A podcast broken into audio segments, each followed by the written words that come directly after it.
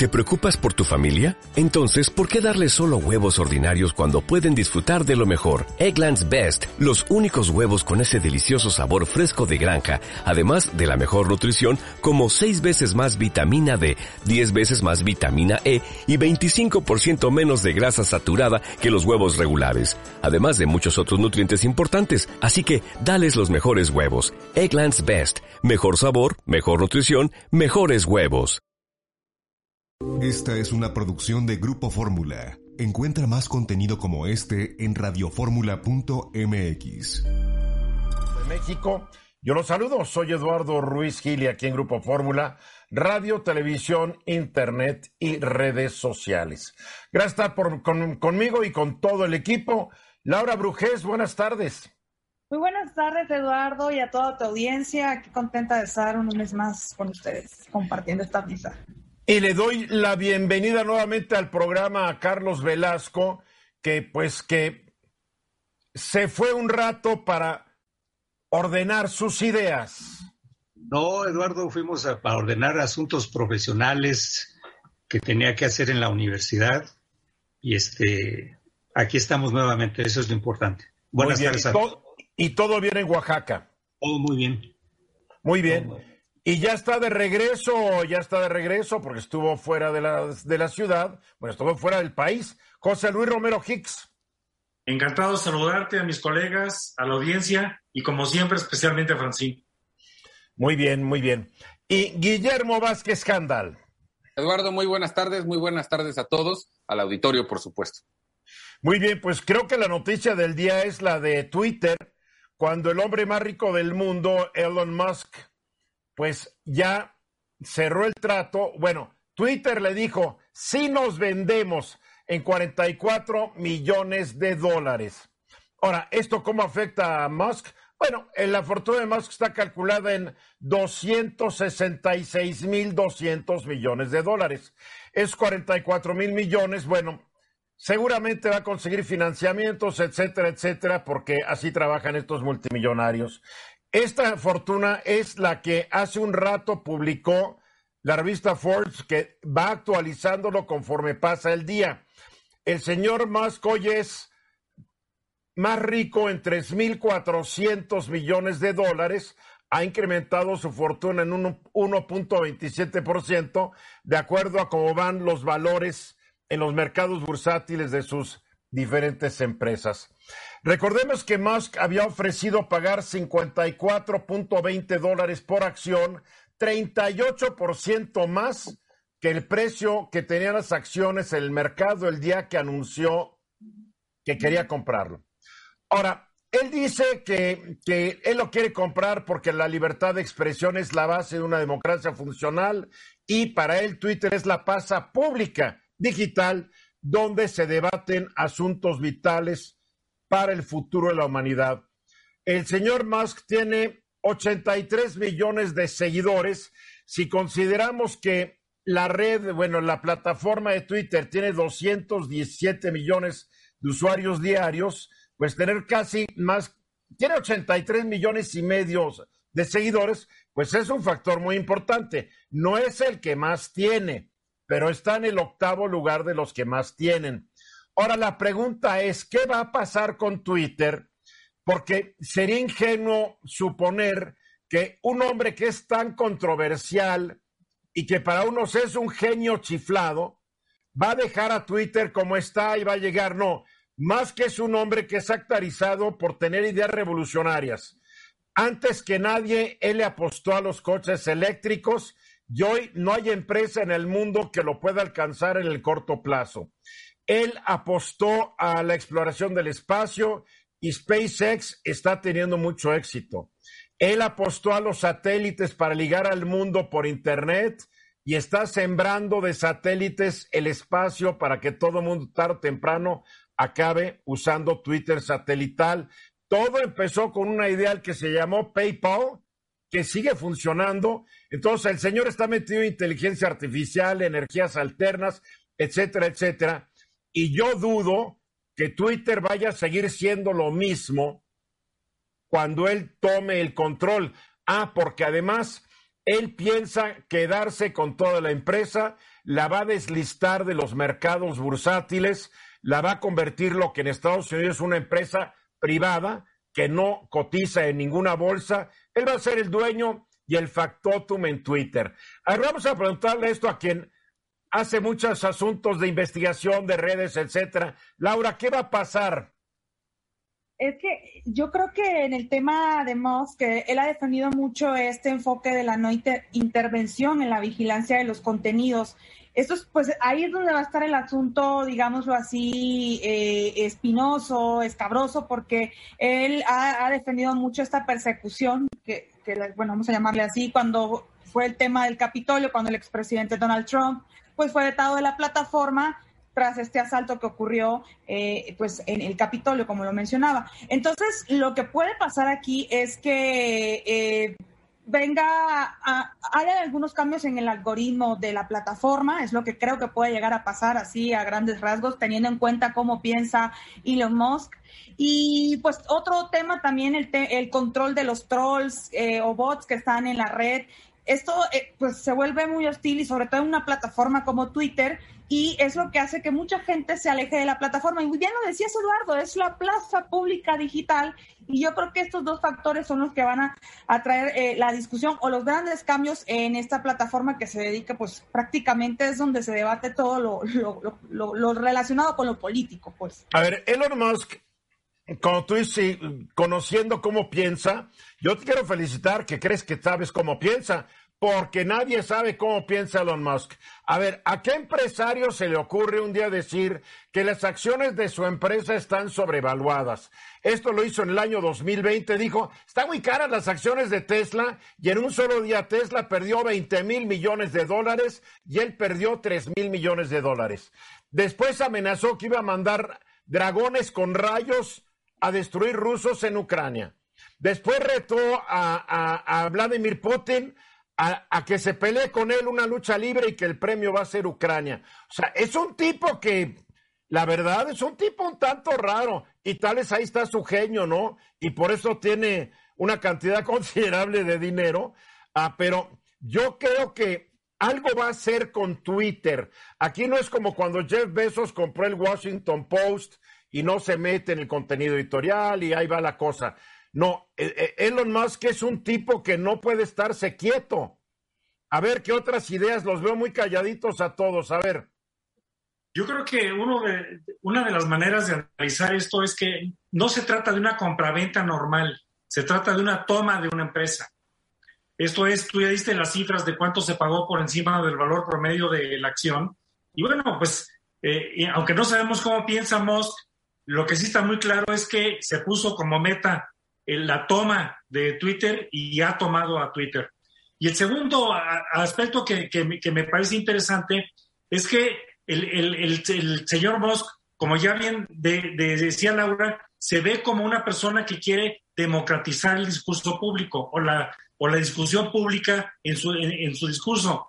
Y en ese contexto me parece que va, va a estar sujeto a, a prueba, pero la primera reacción del mercado fue positiva. Las acciones de Twitter subieron 6.4% con la noticia de la toma por 44 mil millones de dólares. Ahora, una cosa es democratizar y otra cosa es convertir en una esta, eh, eh, a Twitter una plaza de libertinaje y subversión, porque cuidado, no sabemos si él va a convertir a Twitter en, un, en una plataforma subversiva, no lo sabemos, porque Trump fue vetado de Twitter por tratar de ir en contra de las instituciones democráticas de Estados Unidos. O sea, cuidado, Guillermo. Bueno, lo que sí no debe, debe, quedar duda es de que va a intervenir, por supuesto, si no, ¿para qué la compró? Y esto tiene que ver necesariamente con sus intereses económicos y políticos. Habrá que ver, pero sí, sí, estoy seguro que va a intervenir y va a cambiar muchas cosas en el formato. Sí, pero, pero la pregunta es, no sabemos por dónde. ¿Tú, Carlos, tienes alguna idea? A ver, eh, todos sabemos que Twitter o las redes eh, sociales en general son un arma muy poderosa y al mismo tiempo muy peligrosa. ¿sí?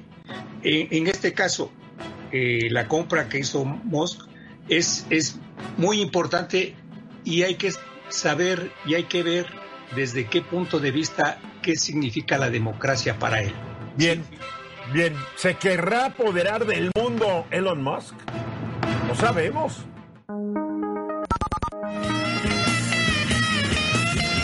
De regreso, exactamente, faltan 15 minutos para la hora. La verdad, yo estaba temblando. ¿Qué tal si, si la página de los traidores a la patria, pues también incluye a los que no estamos totalmente de acuerdo con el gobierno? ¿Se acuerdan que el presidente nacional, bueno, que el que cobra como presidente nacional de Morena, pero que la verdad él no manda, el señor Mario Delgado, había anunciado que pues que iban a denunciar por traición a la patria los diputados que no votaron de acuerdo a lo que quería el presidente, etcétera, etcétera. A ver, pero Guillermo, ¿qué pasó con, con esta denuncia? Y, y después vamos a hablar de la página que querían armar. A ver, la denuncia, ¿se rajó Mario Delgado o lo rajaron? Bueno, sigue en pie el hecho del anuncio de ayer de que van a hacer una consulta popular para que si el pueblo así lo desea y así lo quiere, Morena denuncie penalmente a los diputados que... A ver, a ver, a ver, pero va a ser una consulta popular organizada por Morena. Por Morena, por supuesto, obviamente, y ya sabemos. Va a ser una consulta popular tipo, la que acabamos de ver del, del INE. No, no, no, esta va a ser, la van a hacer ellos de manera orgánica. ¿Dónde se echa para atrás cuando a pregunta expresa de varios medios le dicen, oiga, pero esto es anticonstitucional? El artículo 61 de la Constitución protege a senadores y a diputados para votar y expresarse libremente. Bueno, bueno, nosotros, nuestro trabajo es hacer la consulta. Y si la gente así lo decide, presentaremos la denuncia penal, aunque la Fiscalía y la Corte las desestimen. Pero nosotros lo tenemos que hacer porque es nuestra obligación política. Si esto fuera un, un evento de campaña, están rasgando una bandera, están ondeando una bandera bastante rasgada es una estupidez, perdón la palabra, de origen pretender algo que no solo no es legal, polariza, enfrenta y nos recuerda esta parte del presidente donde dice que a él no le vengan con que la ley es la ley. Aquí lo que estamos viendo es un acto sin sentido que otra vez va a empantanar cualquier tipo de negociación política en la reforma electoral o en la de la Guardia Nacional. Pues, ¿cuál, reforma electoral? ¿Cuál reforma electoral? La iniciativa que va a presentar el presidente. No va a haber reforma electoral. No en todo caso, el, bloque opositor ya no le va a dejar pasar nada que sea constitucional, pero sí lo que estamos viendo hoy en, esta, en este anuncio, sin ningún sentido, incluso hace unos momentos Nacho Mier, el coordinador de la bancada de Morena, aquí en Fórmula declaraba que él no está de acuerdo, pero que entiende que es una salida política. La, la, incongruencia al más alto nivel. O sea, no estoy de acuerdo, no debe de proceder, pero lo vamos a hacer para darle gusto a nuestro electorado, lo que decías la semana pasada. Aquí el diálogo ya se concentró y se centró única y exclusivamente en su base electoral, en sus votantes y a pesar de la división que sufra el país, pero cada vez con ocurrencias que la verdad, si, estamos hablando de un ámbito democrático, pues esto naturalmente, la explicación sería, es un gol, un intento de golpe de Estado al Poder Legislativo. Pretender meter a la cárcel a 223 diputados, que además no se puede, es un golpe de Estado al Poder Legislativo, Eduardo. Bueno, mira, yo creo que aquí es pura política, es pura política y es tratar de jalar votos para un lado, para el otro. Ahí me queda muy claro que las reformas eh, constitucionales del presidente, le ponemos la política electoral, están condenadas a muerte. Obvio es que entonces van a ir por, el, por cambiar algunos artículos de la ley de partidos políticos y por ahí van a tratar de hacer sus cosas, lo cual es válido mientras tengan la mayoría. Sí, Carlos. Eh, aquí el, tema, Mario Delgado está equivocado, ¿sí? Pero, y lo que lo, ubica bien el coordinador de la bancada de Morena en el, en el, eh, de la Cámara de Diputados. Aquí el tema es que a Mario Delgado no es dirigente, no es líder, es una improvisación y le está ganando la emoción. Y esto es aprovechado por otras personas. Este, estos desbarres de Mario Delgado, ¿sí? Están siendo utilizados por otras personas para hacer un sensacionalismo del desbarre que hizo, ¿sí? Porque él ya sabe, él sabe que está cometiendo un error en este caso, ¿sí? No, la, la, Constitución protege a los diputados. Perdóname, ¿una estupidez es un error o está cometiendo una estupidez? No, yo no, no, no, no, no lo calificaría. Digo, todos los políticos cometen errores y no son estúpidos. No, no, no, no. No, perdóname. Yo cometo muchas estupideces y tú también seguramente, Carlos. El cometer una estupidez no significa que seas estúpido. pero hay errores, hay errores estúpidos. Digo, es mi, es mi punto de vista. Yo digo que es un error, que es un desbarre, que le ganó la emoción y que se fue de bruces y se cayó. Y esto lo van a, capitalizar los de enfrente. Guillermo, error, error o estupidez. Estupidez, sin lugar a dudas. Ahora tomemos en cuenta una cosa. Mario Delgado no actúa sola, solo, como ya se dijo. Él recibe una instrucción y tiene que apechugar. Entonces, ¿cómo llamarle a una estupidez asumida? Perdón, no, no, no, no, tampoco especulemos que recibió una instrucción. A él le gana la emoción a Mario Delgado. Carlos, Carlos, a los presidentes de un partido en el poder les dan las órdenes. Ahora más sí que esto no ocurre, por favor. Por favor. Sí, pero no todas las veces. A este le ganó la emoción, hombre, le gana la emoción. Es, eh, entonces, entonces es, entonces peor, ¿eh? Todavía peor, con estupidez. eso me refiero, es peor, porque está al mismo nivel de los demás presidentes de los otros partidos. Son muy chiquitos, Eduardo. Eso sí. Para la, situación que vimos aquí, eh, son muy chiquitos los A ver, eso, eso al rato lo vamos a estar platicando. Laura. Eh, yo pienso que es populismo, es ocurrencia y eso de decir de parte de Ignacio Mier que van a fusilar de manera pacífica a los diputados que votaron en contra de la reforma eléctrica, por favor. O sea, eso no, eso no fue así ocurrencia de la nada, estaba bien coordinado entre ellos. ¿Por órdenes de quién? Ya saben quién. Claro. José Luis Romero Hicks. Fíjate que yo creo que yo tampoco pienso que se trata de gente estúpida, creo que es más un error. Entiende, es que quiero aclararlo. Cuando alguien hace una estupidez, no quiere que sea un, no, no significa que sea un estúpido. O sea, no, no quieran ustedes, operacional. No quieran ustedes extender y decirle estúpido a Mario Delgado. O sea, que cometió una estupidez una cosa, nadie duda que sea brillante. Con esa definición operacional, vámonos con una, con un estúpido error, eh, el que se, se estableció. Y déjame este, esclarecer un poco más toda, toda intención política, toda estrategia o táctica política debe de buscar un resultado. Claro. Me parece que lo que, lo que Morena debería de estar buscando es cómo dividir a la oposición. Y mientras más los ataquen, más los van a estar uniendo. Y al unirse, se daría entonces la conjetura que tú dijiste hace rato, Eduardo, de que no va a pasar, y también la dijo Guillermo, de que no va a pasar la reforma electoral y no va a pasar la reforma de la Guardia Nacional. Muy difícil, porque no se está buscando conciliar, no se está buscando sumar, se está buscando restar. Entonces, ¿en, qué va, ¿en qué va a quedar todo esto, Guillermo? Bueno, nada más una acotación porque decía Laura que Nacho Mier amenazó con fusilarlos y hoy lo aclaró, pero con pétalos de rosas. De manera muy romántica. Esa es como la forma en que los quieren fusilar. Ahora, ¿Cómo va a terminar esto? Pues evidentemente no hay argumento jurídico para que esto pueda tener un buen fin. Coincido con José Luis, van a unir más a la oposición, pero aquí sí hay algo muy importante que no podemos dejar de lado de la ingenuidad. Ya se filtró, ya trascendió de muy buenas fuentes que hay instrucciones a la unidad de inteligencia financiera de investigar particularmente, aunque sea toro pasado, a esos 223 diputados para seguirlos amedrentando. Eso no es ingenuidad y eso sí es una muestra total de un gobierno que quiere ejercer la negociación de manera absolutista. ¿Quién anunció eso, eh? Perdón. Es una filtración de muy buena fuente. Ah, ah bueno. bueno es una en eso, Guillermo, porque incluso me acuerdo que el día que estaban discutiendo la reforma eléctrica, Alejandro Moreno eh, dijo que habían llamado a casas de los diputados del PRI a amenazarlos con investigaciones de la UIF. O sea, que esto ya se viene diciendo. O sea... Eh, pero, pero Alito y no conocen ustedes a Alito Moreno, ¿verdad? Tampoco tenemos por qué creerle todo a Alito, ¿verdad?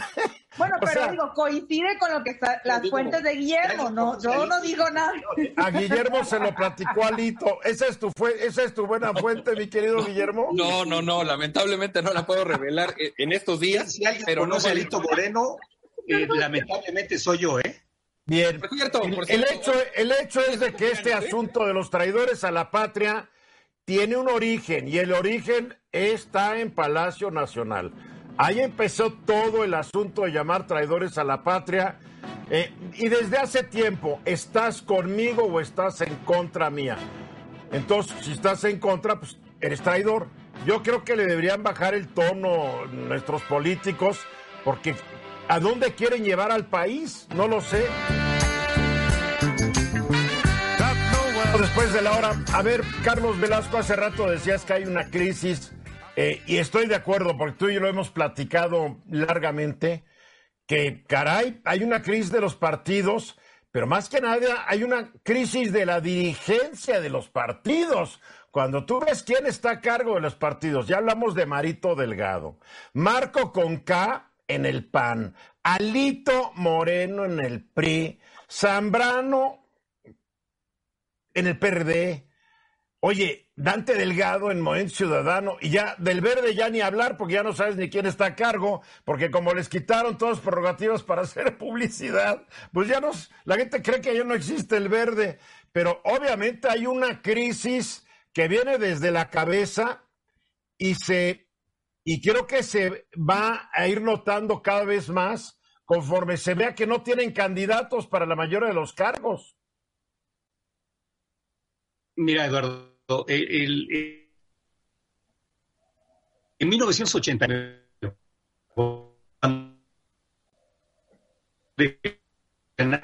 allí empieza la crisis del sistema de partidos. Este A ver, Carlos, tenemos un problema que no está entrando bien tu voz, algo está pasando con tu conexión. Estaba bien, no le he movido nada. Pues algo, algo, algo ocurrió. Decía que te decía que me están escuchando bien. Sí. Ah, bueno, en 86 inicia la crisis del sistema de partidos en México. Eh, con la decisión de, de Cuauhtémoc Cárdenas, Porfirio Muñoz Ledo y Figenia Martínez, nace el, el Frente Democrático Nacional, eh, se registra un fraude que a todas luces ya, ya la historia ya lo, lo confirma después de la orden de la quema de paquetes en, eh, por parte del jefe Diego.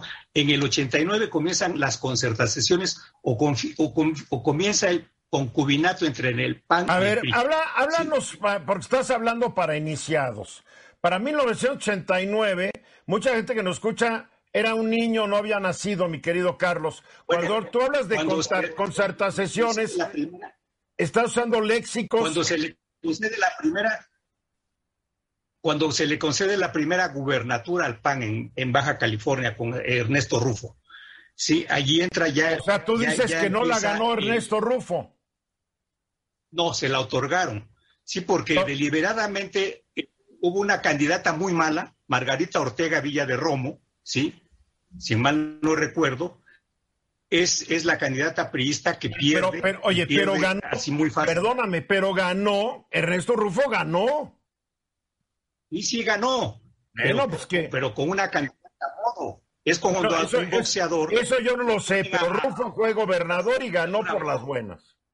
Por eso, pero pues es como cuando a un boxeador le ponen un, rival a modo para que gane, ¿sí? y ahí está.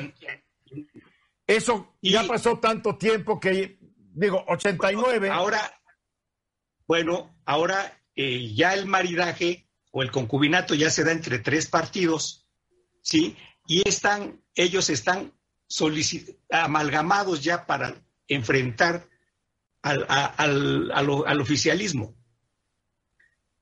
Ahora bien, eh, eh, para el 2024 ellos ya vieron que sí funciona eso y estamos en el umbral del nacimiento de un partido, de un partido que no sé cómo se va a llamar, que integren a quienes ya tienen los mismos intereses y las mismas prerrogativas adentro de, esa trilogía o, y que, al, cual se le va a agregar ya en, un futuro próximo movimiento ciudadano. Pues no sería, el no sería PRIAN porque el PRD no existe para efectos prácticos. Bueno, o PRIAN, pero tiene que tener un nombre. Ahorita de facto es un partido, un partido político, ¿sí? Es la ultraderecha y la derecha que se van a enfrentar a la izquierda o al, como se le quiera llamar al oficialismo hoy en México. El partido Así que va por México, es la alianza, es va por México. O podría ser va por México el partido, ¿sí? Pero ya sin la, sin la máscara o la careta de una coalición de partidos. Ya sería un partido único. Pero aquí viene el problema, Eduardo. Allí, ¿quién va a ser el dirigente y quién va a ser su candidato? Allí va a ser una pelea también, valga la, la expresión, una pelea de perros, ¿sí? Porque los panistas no van a querer, los priistas no van a querer ceder. Y, lo que queda del PRD y Dante Delgado no van a querer ceder. Cada quien va a querer su candidato de su partido. ¿sí? Así es que este es, este es el escenario que a futuro se va a dar en el 2024. Ahorita de facto está la, el partido de enfrente. ¿Sí? Bien, a ver, Falta oficializar. a ver, comentarios, Laura. Pues eh, eso que hablabas de la unión de, los, creo que lo hablábamos antes de entrar al corte, de que entre más ataquen a la oposición o a, estos partidos, más se van a unir. Eh, esa es, es, la parte positiva. La parte fea, pues es esto que nos comenta Carlos, ¿no? De que nadie va a querer ceder y eso prácticamente se ve en el diario, en la Cámara de Diputados se ve constantemente de que no, no hay un líder visible y que no, a menos de que ellos decidan hacer una especie de primarias, pero no, o sea, de una manera que, que quien, la ciudadanía pues elija o los militantes elijan a un candidato porque entre ellos se van a matar. O sea, yo no le veo una solución al mediano plazo o corto porque ya, ya estamos aquí a la vuelta del 24 de un candidato que, que pueda representar eh, pues los intereses de Vapor México. Es, es un candidato en contra de Andrés Manuel. O sea, a ver, a ver, a ver, a ver. Si ellos ven que hay oportunidad de triunfo, se van a poner de acuerdo porque van a decir, ¿y cómo nos repartimos el pastel? Por favor, son políticos, son pragmáticos. Si ven que pueden agarrar el pastel, pues dicen, a ver, tú te llevas esta rebanada, tú esto, tú esto, y se empiezan a repartir el asunto. A ver, José Luis. Lo que estamos viendo, y creo que en esto Carlos tiene razón, es que no podemos tener certeza de cómo le van a hacer para ponerse de acuerdo pero yo soy de los que están convencidos que sí se pueden poner de acuerdo, porque en, las Américas, por decir México, en, en, comparación con Europa, los partidos son mucho menos ideológicos de lo que nos gustaría aceptar. Claro. Son más pragmáticos y lo único que buscan es la conquista del poder. Lo que estamos viendo ahorita y sobre todo con la noticia fresca que vimos el fin de semana en Francia, en donde en una segunda vuelta se reelige el presidente Macron por otros cinco años, es lo que nos falta en México. Giovanni Sartori bien decía que los sistemas... Perdón, perdón, para los que somos medio ignorantes, ¿quién es Giovanni Sartori? Era, murió, fíjate, era un, era un eh, cientista político italiano, profesor de la Universidad de Columbia, que tiene un magnífico trabajo. Bueno, tiene muchos libros, pero uno, uno que se llama este, Ingeniería Electoral en donde nos, nos dice desde hace muchos años que los sistemas presidenciales tienden a ser bipartidistas y los sistemas parlamentarios tienden a ser eh, multipartidistas, como el caso italiano, y en este bipartidismo, para que funcione en países como México, donde le damos fiscalmente respiración artificial a los partidos pequeños, o con requisitos muy pequeños para no perder su registro, la única manera de llegar a esa a ese bipartidismo es a través de la segunda vuelta. Creo yo que lo que estamos viendo es la antesala de la explicación de por qué en México debe existir una segunda vuelta. En la primera vuelta es que cada quien ponga su candidato, cada quien haga la, mejor posicionamiento de su agenda y en la segunda vuelta se da ya la solución respecto a solo dos alternativas. Guillermo. Eh, de lo que decía Laura, a mí también me encantaría unas primarias, pero no está en el ADN ni del PRI ni del PAN al final de cuentas sí coincido también que van a buscar la forma de ponerse de acuerdo, nada más que ahí hay demasiadas ambiciones personales de los líderes. Y en lo, que decía Carlos de Movimiento Ciudadano, tengo mis dudas. Creo que ellos van a ir solos en el 24. A ver, a la hora de la hora, si ven que pueden comer pastel, se van a poner de acuerdo porque si pueden conseguir el poder, como lo dice José Luis Romero Hicks, se ponen de acuerdo, son pragmáticos. Aquí la ideología vale un cacahuate. No, la verdad. El problema, Carlos, es que yo no veo a quién vayan a poder lanzar de candidato capaz de ganar la elección. Ahí está el problema. No es que se vayan a poner de acuerdo los dirigentes, sino quién va a querer ser candidato. ¿Quién va a aceptar de otro partido? Por, ahí, por ahí hay unos que están promoviendo, hay uno que le, cada semana, hay un prista que cada semana lanza un video, hay un panista que cada semana lanza un video, eso sí quieren. Ahora, ahora para, para finalizar, Eduardo, hay nuevos consejeros en el PRI, por ejemplo. No sabemos si sean los mismos consejeros en el PAN. Están Gustavo de Hoyos, está Claudio X González, están este Iberdrola, está todo, todos. Perdona, Iberdrola no puede ser consejero, no seas mordaz. Bueno, bueno, bueno, bueno.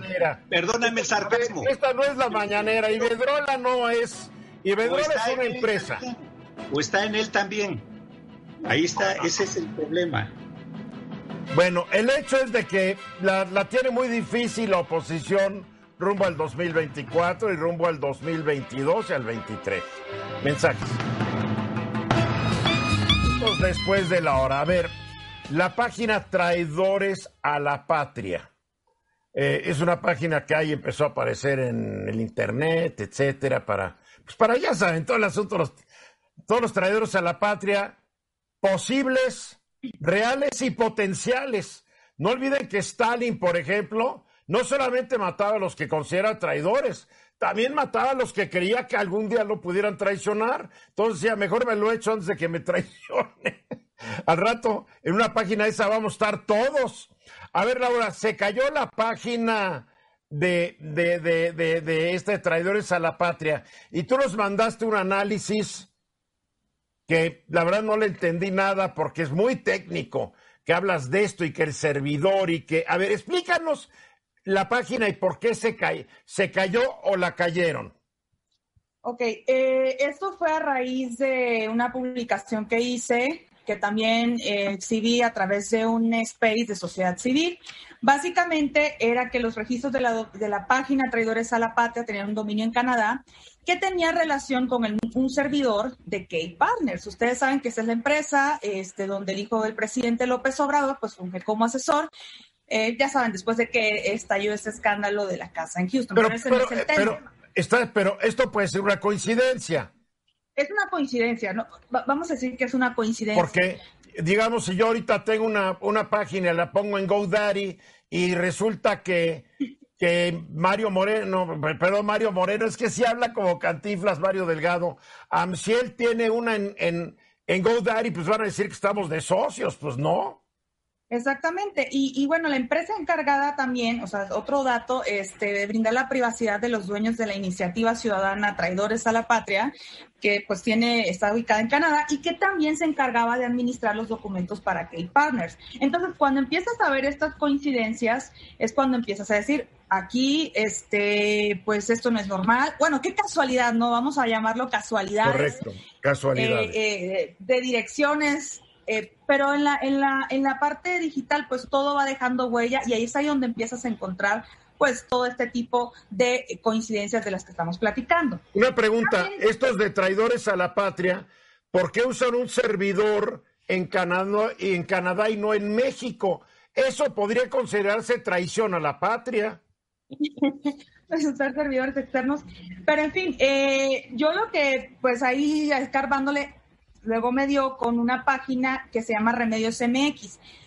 Ahí claramente, bueno, tengo capturas, tengo pruebas de todo, donde se ve que la página Traidores a la Patria, de hecho abajo dice hecho con amor por Remedios MX. Esta empresa también eh, administra eh, remesas para invertirlos en proyectos de infraestructura como el Tren Maya, casualmente. El encargado de, o el webmaster de esta página también tiene otra página que administra de un hotel en Tulum. Otra casualidad.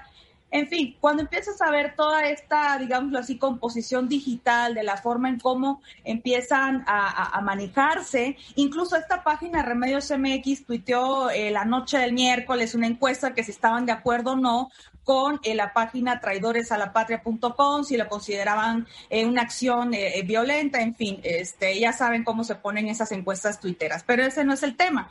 El asunto es que también la página, este, el desarrollador Ligo, o utilizó una imagen de Reporteros MX. Reporteros MX es un portal pro AMLO, otra casualidad, y bueno, utilizó de portada la misma imagen de Traidores a la Patria, a la página este de este sitio de reporteros, este sitio Pro AMLO, ahí se ve la URL claramente. Incluso si tú te metes hoy, ahorita, se, o sea, usan la misma imagen de Reporteros MX. ¿Qué sucedió después, Eduardo? Eso, no me dejaron dormir esa noche, me contactaron, me dijeron, oye Laura, es que esto es fácil hacerlo, ligaron mi canal de YouTube a la página de Traidores a la Patria, hasta eso llegaron.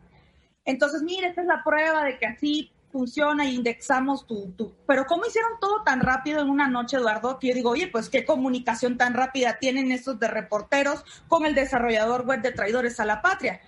Le estoy dando su réplica, eso fue lo que me dijeron, pero al fin, pues yo no me las trago enteras, Eduardo, porque realmente, sí. Tú mencionaste que hay un tal Brando, no sé qué, un hombre raro que está atrás de esto. Él es el, desarrollador de las páginas, el que está detrás de todo esto.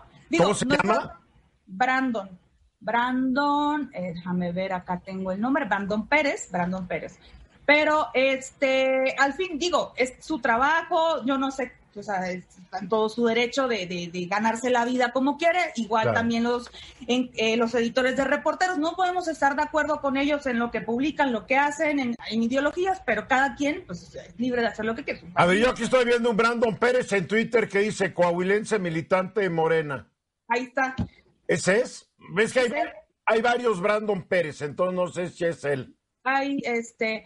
Bueno, el punto fue que el editor de Reporteros MX, esta página Pro AMLO, me contactó para decirme que ellos hicieron eso a propósito de ligar mi canal de YouTube a la página de Traidores a la Patria. ¿Qué hicieron? Lo que me explicaron es que usaron el logo de una tarjeta de Twitter y el vínculo para jalar contenido desde su sitio.